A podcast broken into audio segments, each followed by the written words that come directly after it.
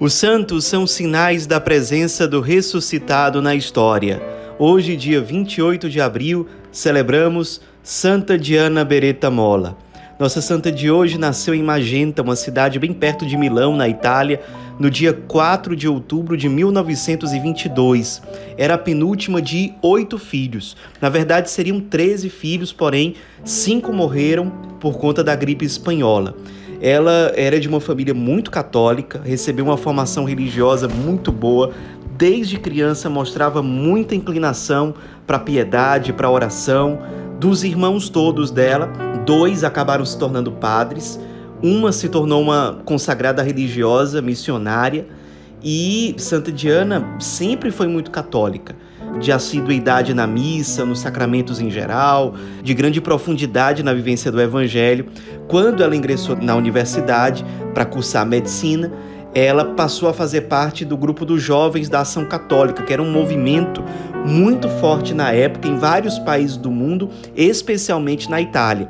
E a Ação Católica desenvolvia várias atividades de evangelização. No caso de Santa Diana, ela desenvolvia um trabalho muito intenso de caridade com os idosos e com pessoas necessitadas em geral, geralmente ligadas às conferências de São Vicente, que era um movimento também inspirado na espiritualidade vicentina e Santa Diana também fazia esse tipo de serviço de evangelização.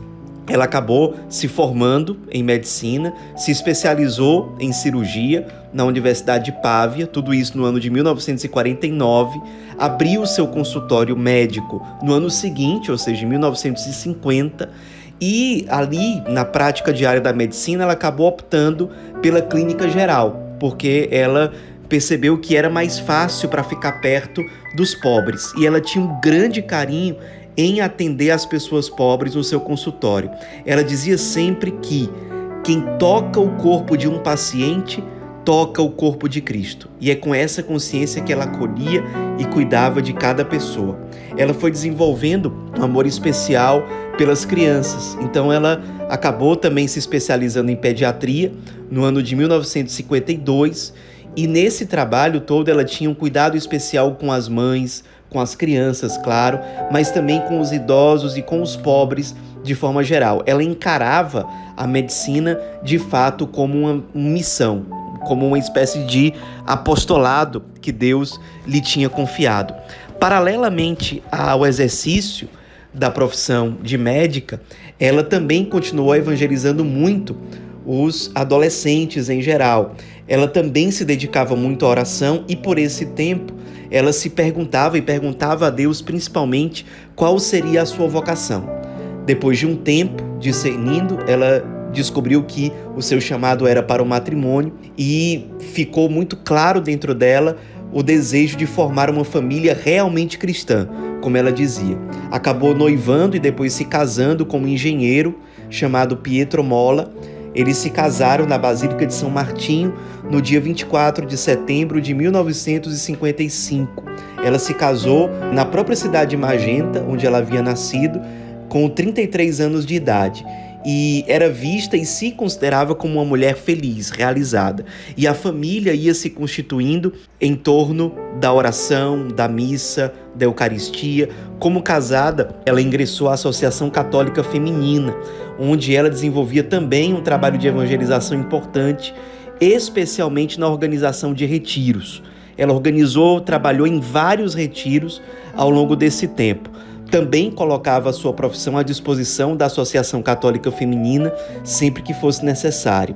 Um ano depois de casada, ela teve o seu primeiro filho, Pedro Luiz. No ano seguinte, ela teve uma filha, a Maria Rita, que era mais chamada de Mariolina.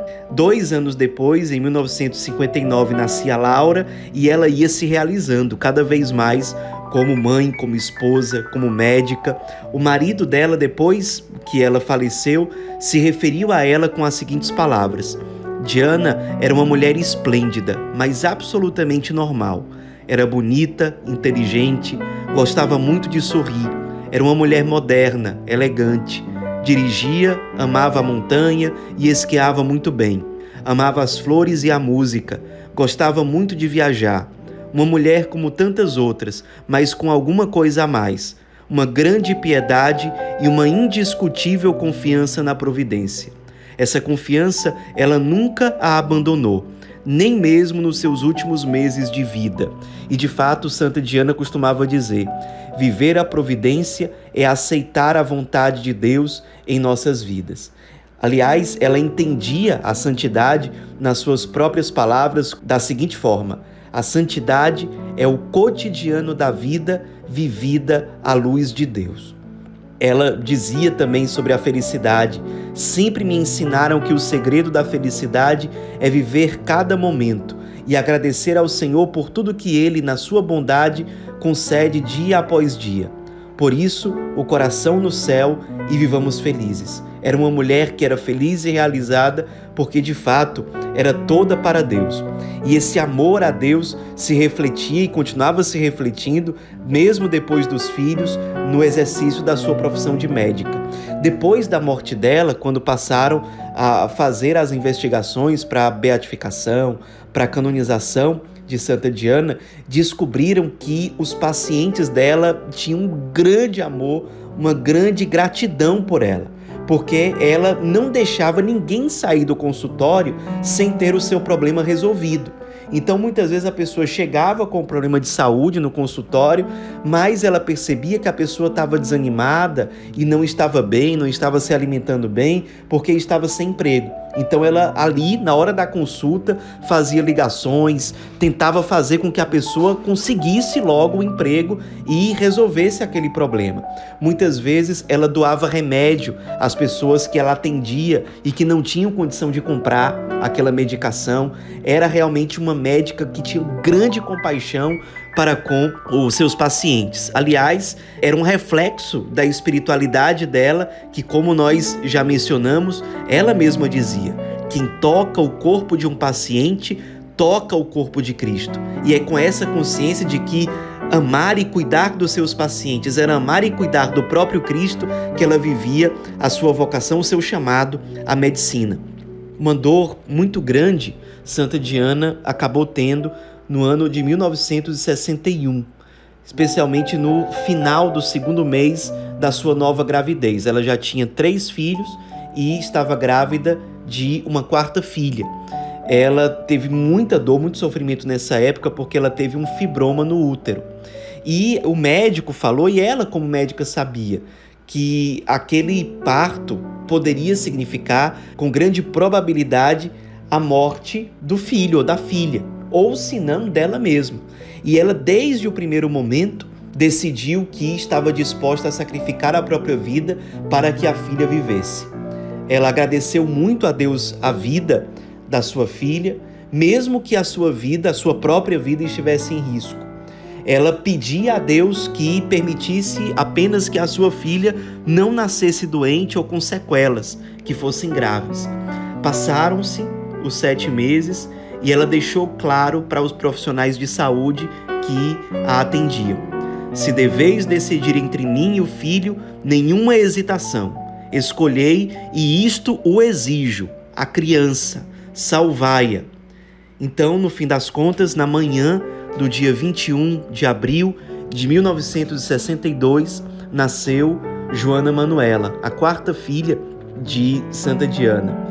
Ela morreu uma semana depois, no dia 28 de abril de 1962. Como era esperado, todo aquele trabalho de gestação e de parto colocavam em risco a vida da própria Santa Diana. Ela que decidiu não abortar a filha, se colocou em risco e de fato dizendo repetidamente: Jesus, eu te amo, Jesus, eu te amo, Jesus, eu te amo. Ela morreu santamente com 39 anos de idade. Seu funeral foi acompanhado por várias pessoas que se comoveram muito com aquele testemunho que acabou ficando muito conhecido ali na cidade. Os pacientes dela, muitas pessoas que ela ajudou, os familiares se fizeram presentes. Todos realmente se emocionavam com o testemunho de uma mãe jovem que, para dar a vida à sua filha, sacrificava a própria vida. O próprio Papa Paulo VI, no ano de 1973, se referindo a Santa Diana, disse o seguinte: Diana era uma jovem mãe da Diocese de Milão que, para dar a vida à sua filha, sacrificava com imolação meditada a própria. Por que, que ele dizia imolação meditada?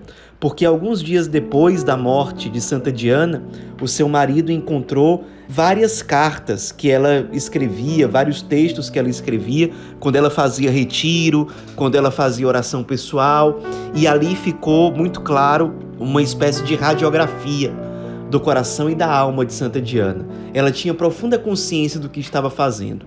Não era uma mãe desesperada, não era uma loucura, não era uma irracionalidade. Ela ficava claro nos escritos de Santa Diana que ela tinha uma profunda convicção do valor de imolar-se a si mesmo para a glória de Deus e pelo bem dos nossos irmãos. Ela fez isso pela sua filha e foi dessa forma que ela morreu, que ela deu a vida. Foi beatificada pelo Papa São João Paulo II no ano de 1994, que era o Ano Internacional da Família, e foi canonizada pelo mesmo Papa no ano de 2004. Nessa ocasião da cerimônia de canonização, a filha de Santa Diana, a quarta filha, Joana Emanuela, disse o seguinte: Sinto em mim a força e a coragem de viver. Sinto que a vida me sorri. Em seguida, ela homenageou a sua mãe dizendo: Quero dedicar a minha vida à cura e à assistência aos anciãos. Ela certamente se inspirava no testemunho da sua mãe, como nós também hoje somos convidados a nos inspirar. Interessante que os dois milagres, o primeiro milagre para a beatificação e o segundo para a canonização de Santa Diana, ambos aconteceram no Brasil. O primeiro milagre aconteceu em 1977, na cidade de Grajaús, no Maranhão. Interessante. No mesmo hospital em que Santa Diana, ainda em vida, dizia que desejava um dia servir como médica e missionária. Um hospital que ficava numa região muito pobre do nordeste do Brasil. Ali aconteceu o primeiro milagre por intercessão de Santa Diana, o primeiro milagre reconhecido oficialmente pela igreja. E o segundo milagre, que foi importantíssimo para a canonização dela, aconteceu na cidade de Franca, no interior de São Paulo, no final do ano de 1999, começo do ano 2000 quando aconteceu o testemunho de uma mãe muito parecida com Santa Diana, uma mãe chamada Elizabeth Comparini, sabendo que a sua vida estava em risco, decidiu não abortar e de forma completamente inexplicável para a ciência, tanto ela como o bebê conseguiram se salvar enquanto ela rezava a novena e outras orações voltadas para Santa Diana. Como não nos inspirar na vida dessa santa cristã, mãe, médica, que amou Cristo, os pobres, sua família, que morreu se imolando e que nos ensina e nos inspira a ser resposta. Santa Diana Beretta Mola, rogai por nós.